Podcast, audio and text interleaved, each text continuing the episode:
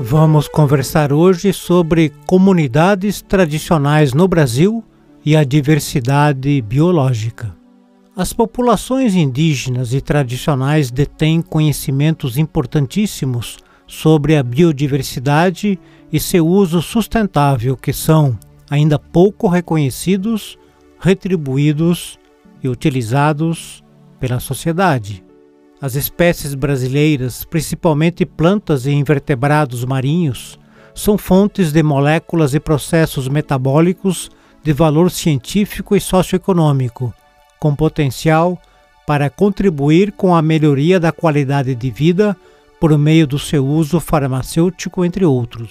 Entretanto, o país gasta mais de 7 bilhões de dólares por ano na importação de princípios ativos para químicos agropecuários, além da importação de princípios ativos utilizados por mais de 70% dos medicamentos produzidos internamente, subaproveitando o potencial da biodiversidade nacional e a oportunidade de promover fonte sustentável de renda às populações locais e potencializar a cadeia produtiva das regiões de exploração.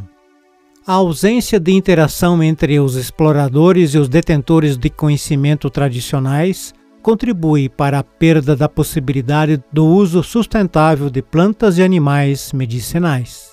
O Brasil possui grande diversidade de povos indígenas. São quase 300 grupos falando mais de 180 idiomas, e de populações tradicionais e comunidades locais, como os quilombolas e caiçaras, que são conhecedores da biodiversidade e sua relação com o bem-estar humano. Esse conhecimento muitas vezes se reverte no manejo de produtos com valor no PIB regional. Essas populações têm contribuído de forma essencial para a agrobiodiversidade, que é de fundamental importância para a segurança alimentar. Os povos indígenas do Brasil aprenderam a cultivar, por exemplo, o amendoim, a mandioca e o guaraná.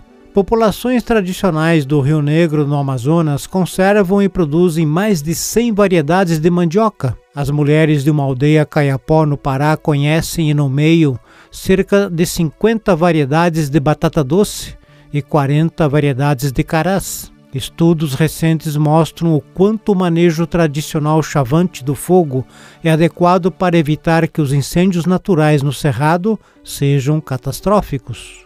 Os índios Caiapó do Pará usam mais de 70 espécies florestais dentre as 99 localmente recenseadas. Os índios Tembé do Maranhão usam 73 espécies florestais dentre 119 recenseadas. Os ribeirinhos da Floresta Nacional do Tapajós têm conhecimento detalhado dos processos de regeneração florestal, além do conhecimento da história natural das plantas e a nomeação de morfotipos vegetais. A sociedade brasileira precisa ter acesso aos conhecimentos e práticas desenvolvidos por populações tradicionais que utilizam de modo sustentável os recursos naturais. Esse conhecimento tem potencial para gerar renda, reduzir a pobreza, desenvolver medicamentos e ativos químicos de interesse industrial.